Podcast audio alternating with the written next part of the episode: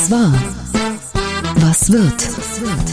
Bosbach und Rach, die Wochentester.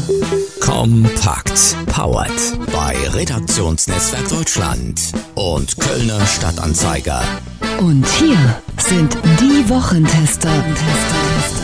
Wolfgang Bosbach und Christian Rach. Hallo und herzlich willkommen, Christian Rach hier aus Hamburg. Hallo aus Bergisch Gladbach von Wolfgang Bosbach. Sie hören die Wochentester Kompakt, Ihr News- und Debatten-Update am späten Donnerstagabend mit dem Besten aus der neuen regulären Folge vom Freitag. Mit dieser Kompaktausgabe sind Sie in 30 Minuten früher und schneller informiert mit unserem Wochenrückblick und mit dem Wochenausblick, was war, was wird. Heute unter anderem mit Klartext zur Panzerlieferung der Bundesregierung und zu den Tarifverhandlungen im öffentlichen Dienst. Heute zu Gast bei den Wochentestern Herbert Reul. Der NRW-Innenminister spricht über die Folgen der Silvesterexzesse in Berlin und über die Ankündigung immer neuer Klimaproteste nach Lützerath. Was tun gegen Menschen, die den Staat herausfordern und missachten? Reuls Plan. Heute bei den Wochentestern. Wenn Menschen ihre eigene Meinung verabsolutieren und damit zu allen Möglichkeiten greifen, dann ist das Kleben auf der Straße das Erste und das Schießen nachher das Letzte.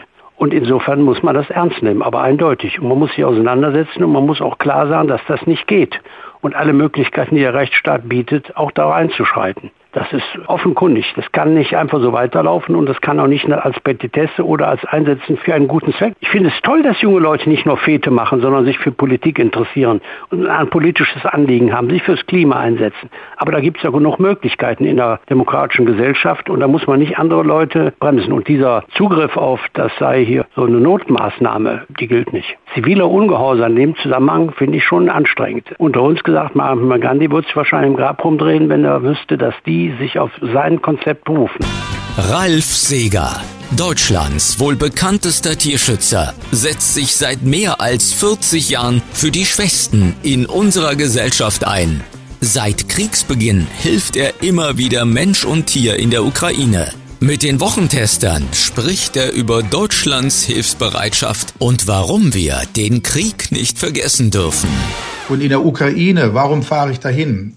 Das ist für mich eine Herzensentscheidung, immer direkt von Anfang an gewesen. Ich nenne das mal spirituelle Berufung. Ja, ich bin ein sehr spiritueller Mensch und ähm, ich für mich habe sofort entschieden, da musst du helfen. Ich habe auch nicht darüber nachgedacht, was kann da passieren? Ich habe mit meiner Frau darüber gesprochen. Wir waren beim Notar. Wir haben alles so weit angepasst, dass meine Frau die Vollprokur über alles hat, wenn mir was passieren sollte.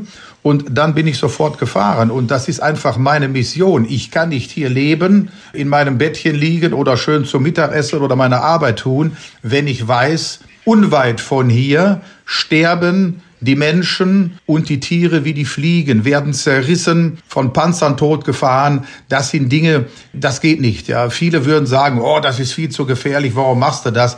Nochmal, das ist meine Berufung. Ja, das ist mein way of life. Die vollständigen Gespräche hören Sie wie immer in unserer regulären Folge am Freitag ab 7 Uhr.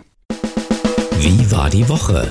Wolfgang Bosbach und Christian Rach sind die Wochentester. Tester. Nun also doch, Deutschland liefert 14 Leopard, zwei Panzer in die Ukraine und gibt damit dem internationalen Druck stand oder auch nicht. Wenn man Olaf Scholz glauben kann und soll und muss, dann war es eine abgestimmte Aktion, wo vor allen Dingen auch die Amerikaner mit ins Boot oder mit in den Panzer mussten. Das wollte Olaf Scholz erreichen und das hat er erreicht. Wolfgang, im Zuge dieser ganzen Entscheidungskampagne oder Findung wurde Scholz natürlich oft für sein Zögern und sein Zaudern in der Panzerfrage kritisiert. Hat er nun im letzten Moment die Kurve bekommen oder hat er vorher nur nicht transparent gemacht, einfach unglücklich kommuniziert, was er eigentlich im Klammer im Schilde führt? Hat er damit den Zusammenhalt des Westens geschädigt oder sogar gestärkt?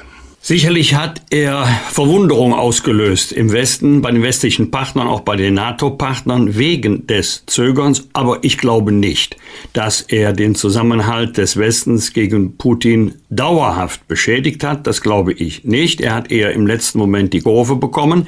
Ich kann sogar verstehen, dass ein Bundeskanzler, genauer gesagt der Bundessicherheitsrat, bei der Zustimmung des Antrages von Polen Chancen und Risiken abwägt und dass man sich diese Entscheidung gut überlegt. Das kann ich verstehen. Ich möchte aber wissen, welche Argumente hat der Bundeskanzler miteinander abgewogen? Wie war seine Risikoeinschätzung? Warum hat er zunächst gezögert?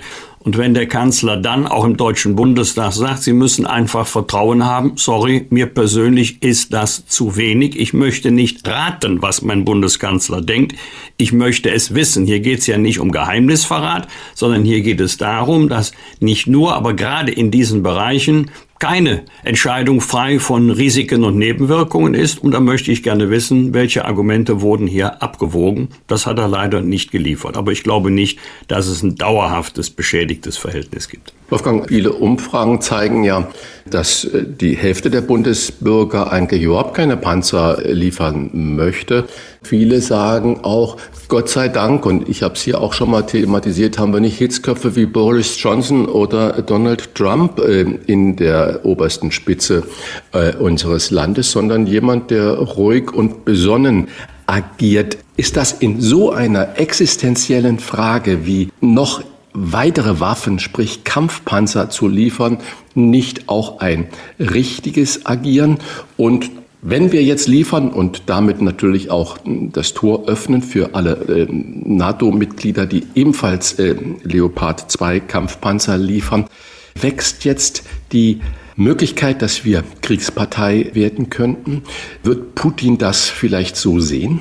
Äh, völkerrechtlich ist das längst geklärt durch die Lieferung von Waffen, genauer gesagt nur durch die Lieferung von Waffen oder die Ausbildung von Soldaten in Deutschland oder anderen NATO-Staaten an diesen Waffensystemen werden wir nicht zur Kriegspartei. Völkerrechtlich, das interessiert doch einen wie Putin überhaupt nicht. Also ob wir jetzt glauben, das ist geklärt und damit gedeckt, spielt doch eigentlich für den Sachverhalt überhaupt keine Rolle. Wenn Putin sagt, Mensch, jetzt ist für ihn eine rote Linie überschritten, völkerrechtlich geklärt hin oder her und die Konsequenzen müsst ihr tragen, dann sieht er doch das so. Stimmt, und danach dürfte man gar nichts tun. Danach dürfte man der Ukraine überhaupt nichts tun, nicht helfen in ihrem Krieg gegen Russland. Wenn Putin angreifen will, wie 24. Februar vergangenen Jahres die Ukraine, dann wird er schon irgendeine Begründung finden und mag sie noch so abstrus sein. Also zu glauben, äh, wenn wir uns völlig passiv verhalten, dann wird die Ukraine schon alleine mit Russland fertig. Nein, wird sie nicht. Das ist das Ende der Ukraine. Darum geht es Putin ja. Alles andere ist ja nur Gerede. Er hat ja Putin überfallen um der Ukraine seinen Willen aufzuzwingen. Ein anderes Motiv kann es ja gar nicht geben.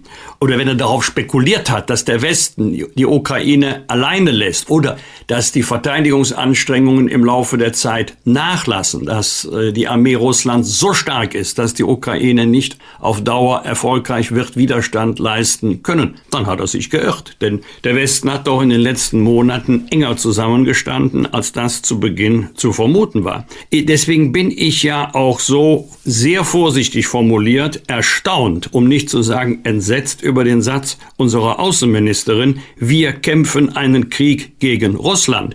Dieser Satz ist gefährlicher als die Lieferung der Panzer, wenn ich mich in die Situation von Putin hineinversetze. Nein, wir kämpfen keinen Krieg gegen Russland, sondern die Russland kämpft gegen die Ukraine und die Ukraine verteidigt sich mit militärischen Mitteln. Das heißt, wir als NATO-Partner helfen bei der Verteidigung der Ukraine. Also wir helfen der Ukraine, aber wir führen keinen Krieg gegen Russland. Das ist nicht nur rhetorisch ein Unterschied, das war höchst ungeschickt. Und in der Sache selber die Ukraine hat in den letzten elf Monaten 450 Panzer verloren. 450. Und sie bekommt jetzt 100 neue aus verschiedenen Richtungen. USA, England, Polen und eben auch Deutschland. 10,5 Prozent mehr Lohn oder mindestens 500 Euro im Monat und perspektivisch mehr Stellen. Das sind die Forderungen von Verdi und Deutschem Beamtenbund für ihre 2,5 Millionen Beschäftigten im öffentlichen Dienst. Bis Ende März wird voraussichtlich verhandelt und es muss jederzeit mit Warnstreiks gerechnet werden wie in dieser Woche bereits geschehen am Flughafen BER in Berlin. Christian, zweistelliges Lohnplus zum Ausgleich der Inflation. Ist das bei ziemlich sicheren Jobs überzogen oder wegen der neuen Aufgaben und insbesondere wegen der hohen Inflation angemessen oder gar notwendig?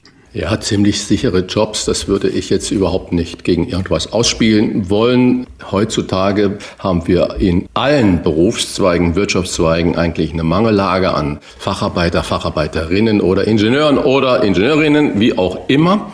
Ähm, das heißt, die Jobs sind in der Regel überall äh, relativ sicher. Aber wenn man sich die Zahlen mal genau anguckt, dann finde ich das natürlich gigantisch, wenn wir nur von den 2,5 Millionen Beschäftigten ausgehen, wie du das gerade gesagt hast, und bei mindestens 500 Euro sich da einpendelt, dann würde das, wenn ich das jetzt mal multipliziere, im Kopf etwa 1,2 Milliarden Euro im Monat machen. Das sind etwa 15 Milliarden Euro im Jahr. Und das muss man sich mal noch mal ein bisschen genauer dann angucken. Und ähm, es gibt ja solche Lohngrenzen unterhalb von äh, 4.700 äh, Euro bedeutet eine Lohnerhöhung von 500 Euro mehr als 10,5 Prozent Steigerung. Und bei den Einstiegsgehältern die ja einen Großteil auch ausmachen, der unteren Lohngruppen, könnte das Plus über 20 Prozent sein, wenn der Abschluss so käme. Und in dem Abschluss, man, man sagt, der Beamtenbund ist ja da ebenfalls Mitpartner der Gewerkschaft jetzt, aber in diesen 2,5 Millionen sind ja gar nicht die 360.000 aktive Beamten und noch die fast 200.000 Pensionsbezieher im Beamtenstatus damit übernommen worden. Das heißt, da kommt ja nochmals unglaublich viel Geld zusammen. Und in der Regel hat sich auch die Bundesagentur für Arbeit, die Rentenversicherungsmitarbeiter und so weiter immer an diesen Lohnabschlüssen orientiert. Die sind ja auch nochmals da drin. Also ich weiß nicht, wie das Ganze bezahlt werden soll. Alleine diese Zahl, und da sind die Beamten noch nicht drin, weil wir haben mehr als 360.000 Beamten und die Pensionäre noch nicht dabei, die sind natürlich eine unglaublich hohe Zahl für den öffentlichen Dienst und das bereitet mir Sorgen. Wenn das kommt, ziehen alle anderen Gewerkschaften auch nach und ich glaube, dann wird diese Lohnpreisspirale noch weiter angeheizt, weil irgendjemand muss ja das Geld auch erwirtschaften. Also geht das über Steuern und Abgaben. Das müssen die Firmen wieder und die Industrie erwirtschaften und die kleinen Einzelhändler erwirtschaften und die Selbstständigen. Was machen die? Die erhöhen die Preise. Das kann dann eigentlich so eine Spirale ohne Ende werden. Nachfrage, Christian. Mehr Stellen fordern die Beschäftigten im öffentlichen Dienst auch. Wegen Überlastung, wegen neuer Aufgaben. Kann beides funktionieren, gleichzeitig oder zeitgleich? Ja, es sollte natürlich. Wir haben ja jetzt gerade die Corona-Krise am Abklingen. Die Krankenhäuser sind nicht mehr so überlastet, wie das sich in den letzten drei Jahren dargestellt hat. Trotzdem ist die Misere, die wir in der Pflege, im Gesundheitswesen haben, natürlich unübersehbar. Äh, vielleicht wäre solche Forderungen besser darstellbar, wenn man sie in verschiedene Berufsgruppen aufsplitten würde. Und absolut richtig, es müssen neue Stellen geschaffen werden, aber auch die müssen natürlich finanziert werden. Auch richtig, wir brauchen attraktive Angebote, damit wir viele Menschen zum Beispiel für den Pflegeberuf begeistern können. Und das ist natürlich in meinen Augen ein viel größeres Anliegen als jetzt der Inflationsausgleich, dass wir dauerhaft diesen Personalengpässen entgegentreten können. Ich habe einen guten Bekannten, der ist Chefarzt in einer ganz großen Hamburger Klinik. Der hat zu mir gesagt, wir mussten Schlaganfallpatienten abweisen in andere Krankenhäuser. Und in der Stadt war kein einziges Intensivbett für Schlaganfallpatienten dann frei. Warum? Nicht, wie ich es jetzt falsch formuliert habe, die Intensivbetten nicht frei waren, sondern weil kein Personal dafür da war.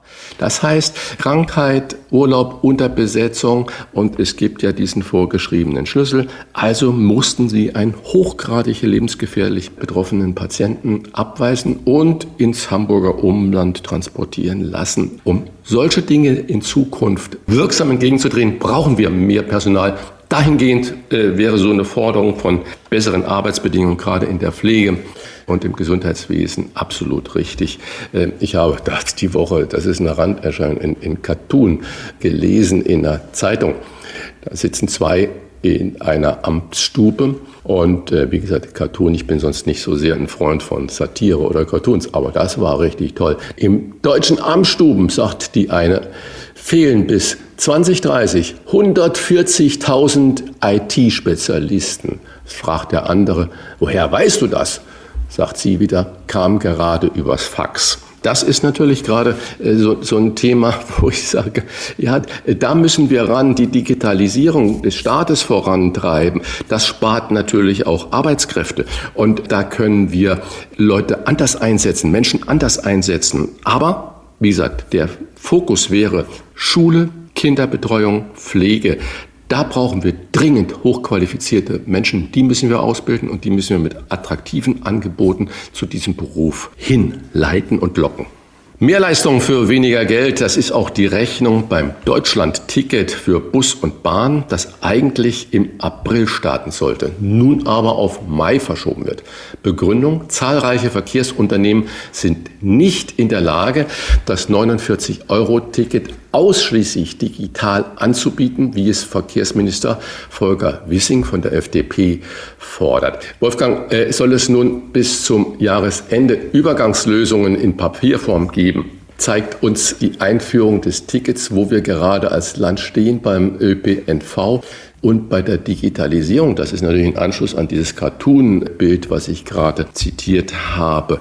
Umgekehrt herum gefragt, was ist denn so schlimm daran, dass man an den Tausenden von Ticketautomaten auch ein Ticket für diese 49 Euro Fahrkarte bereitstellt. Viele ältere Leute wollen doch gar nicht mit ihrem Smartphone ein elektronisches Ticket sich herunterladen und können es auch gar nicht. Ähm, schlimm ist es nicht, aber es ist schon ein Zeichen, dass wir, da würde ich eher den Fokus auf die mangelhafte Digitalisierung legen, als auf den ÖPNV weit zurückhängen hinter anderen Staaten.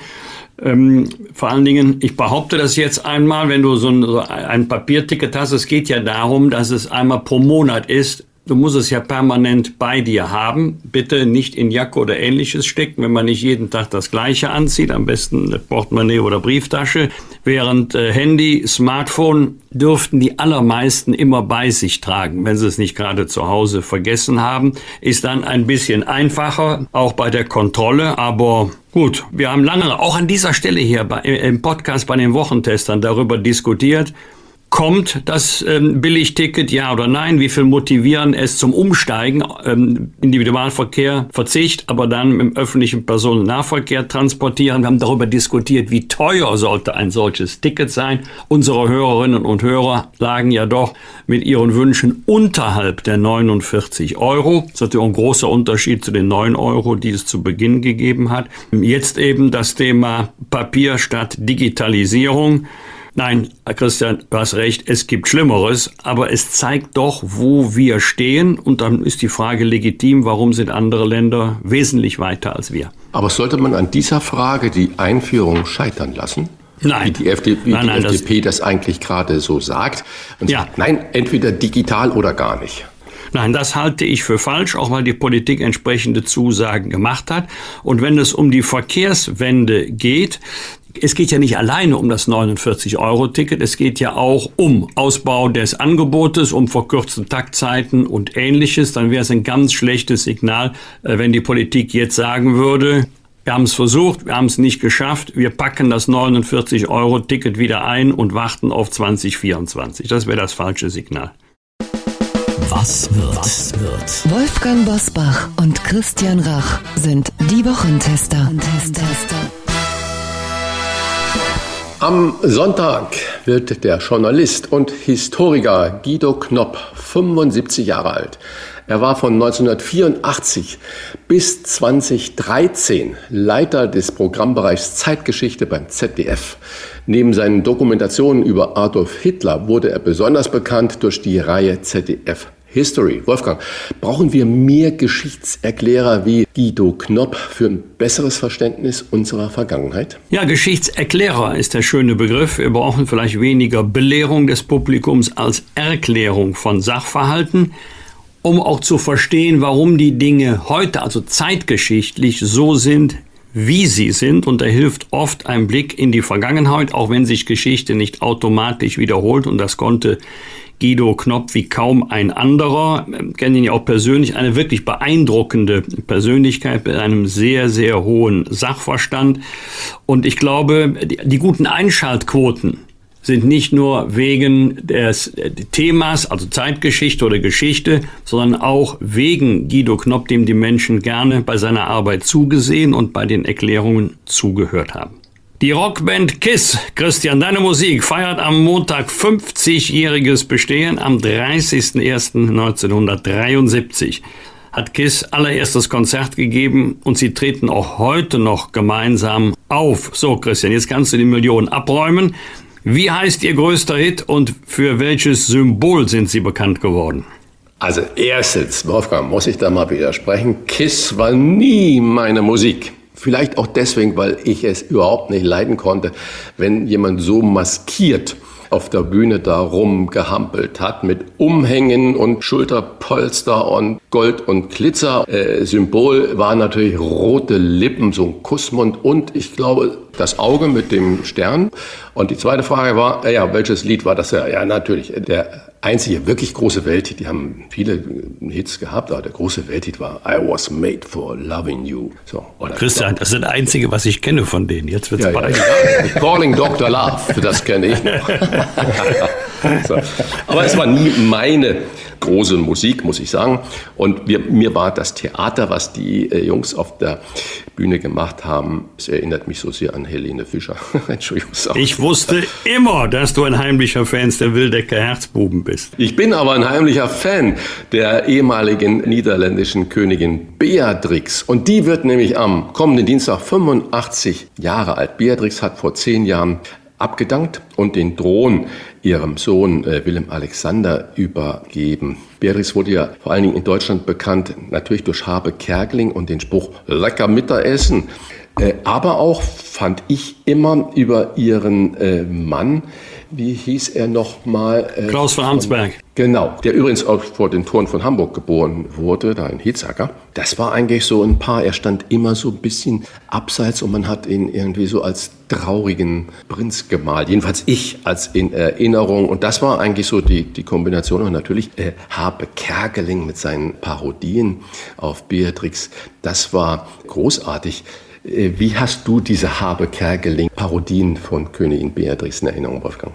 als wenn es gestern gewesen wäre. Christian, ich weiß jetzt gar nicht, wie lange das her ist, aber ich tippe mal einige Jahrzehnte. Aber ich sehe ihn heute noch in dem Kostüm vom Schloss Bellevue rumhampeln und mit dem typischen Hütchen und mit einer unglaublichen sympathischen Ausstrahlung. Happe Kerkeling das war ja immer Humor mit Augenzwinkern. Äh, der konnte ja auch unglaublich gut parodieren oder er kann es wahrscheinlich immer noch. Er zeigt es leider nur nicht so oft. Und das war ja kein Holzhammer-Humor wie bei Böhmermann, sondern breites Publikuminteresse. Also wenn jemand fehlt im deutschen Fernsehen oder wenn uns noch mal jemand in der Abteilung Humor gut tun würde, dann ist es Harpe Kerkeling und ich glaube seine Parodie von Königin Beatrix mit lecker Mittagessen, äh, das hat Fernsehgeschichte geschrieben. Daran werden sich die Menschen jedenfalls in unserem fortgeschrittenen Alter noch lange, lange Zeit erinnern. Wir reden ja über den Geburtstag von, von Beatrix. 85 wird sie, also von dieser Stelle natürlich auch herzlichen Glückwunsch. Aber wenn du jetzt über Harpe Kerkeling das gerade so bildlich gemacht hast, natürlich genau Fernsehgeschichte ist diese Situation, die er bei Wer wird Millionär mit Günter Jauch hatte. Als Horst Schlimmer! Wo er das erste Mal geschafft hat, Günter Jauch weg von seinem Moderationsstuhl zu bekommen. Und Günter Jauch musste dann die Fragen beantworten, die Harpe Kerkeling als Horst Schlemmer gemacht hat. Also das ist schon ein großes Kino. Am Donnerstag, Christian, kippt in den letzten Bundesländern die Maskenpflicht im ÖPNV. Außerdem fällt zum 2. Februar das Maskentragen im Fernverkehr weg und in den meisten Ländern die Isolationspflicht. Christian, wird Corona nun wie Grippe und andere Krankheiten zum normalen Lebensrisiko? Das war ja die Vermutung und auch die Hoffnung vieler Wissenschaftler, die sich damit beschäftigt haben, vieler Infektiologen oder Virologen, die gesagt haben, wir hoffen, dass die Mutationen irgendwann so sind, wie das Grippevirus ja auch jedes Jahr mutiert und eine andere Grippevirus uns dann im Winter überfällt. Und wenn das jetzt nun mit Corona so eintritt, dann haben wir es geschafft und wir sehen ja auch gerade, dass die Welle wirklich mehr als abebbt. Das heißt, die Tendenz ist, äh, wie du es in deiner Frage ja gerade formuliert hast, richtig. Und Corona wird zum normalen Lebensrisiko gehören.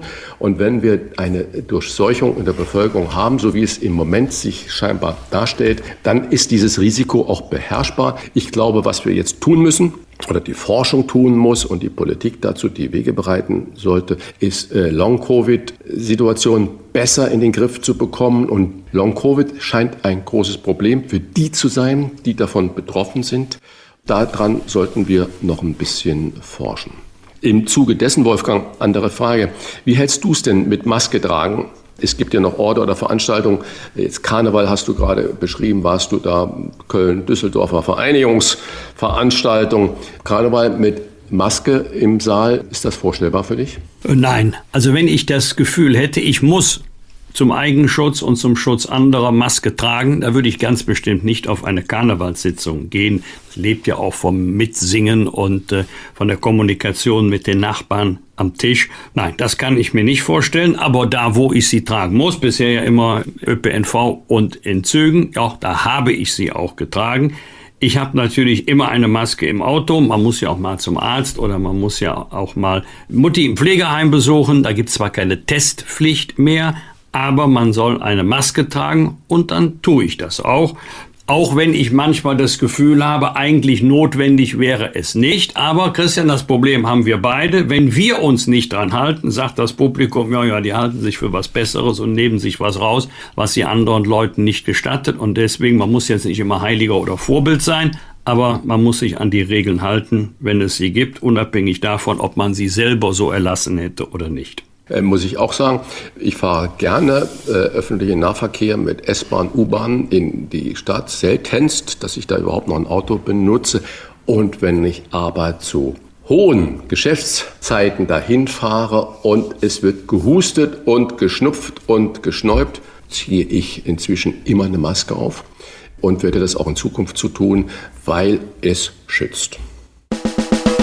Bosbach und Rach im Internet diewochentester.de das waren die Wochentester kompakt mit Unterstützung vom Kölner Stadtanzeiger und dem Redaktionsnetzwerk Deutschland. Wenn Sie Kritik, Lob oder einfach nur eine Anregung für unseren Podcast haben, schreiben Sie uns auf unserer Internet- und auf unserer Facebook-Seite. Fragen gerne per Mail an kontakt@diewochentester.de.